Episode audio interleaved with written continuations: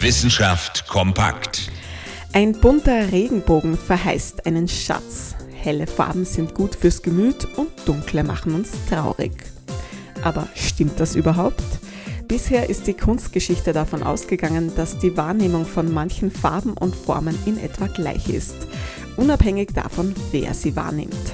Zum Beispiel gelten rote Farben als warm, blaue als eher kühl. Aber ist das wirklich so? Forscherinnen und Forscher der Universität Wien haben sich das jetzt näher angeschaut.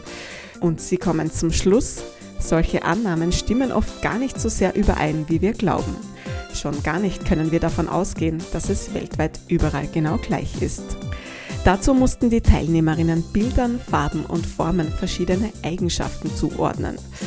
Zum Beispiel eben warm oder kalt. Dabei haben nur drei Eigenschaften von insgesamt 14 einigermaßen übereingestimmt. Ansonsten sind die Wahrnehmungen sehr unterschiedlich, übrigens unabhängig davon, ob sich jemand mit Kunst auskennt oder nicht. Vor allem bei Farben und Formen ist das sehr unterschiedlich. Die Bewertung ganzer Kunstwerke war dagegen deutlich einheitlicher. Warum das so ist, ist nicht ganz klar. Eines steht aber fest. Objektiv ist da gar nichts. Und der Regenbogen, der verheißt womöglich auch gar nicht allen einen Schatz. Interessante Themen aus Naturwissenschaft und Technik.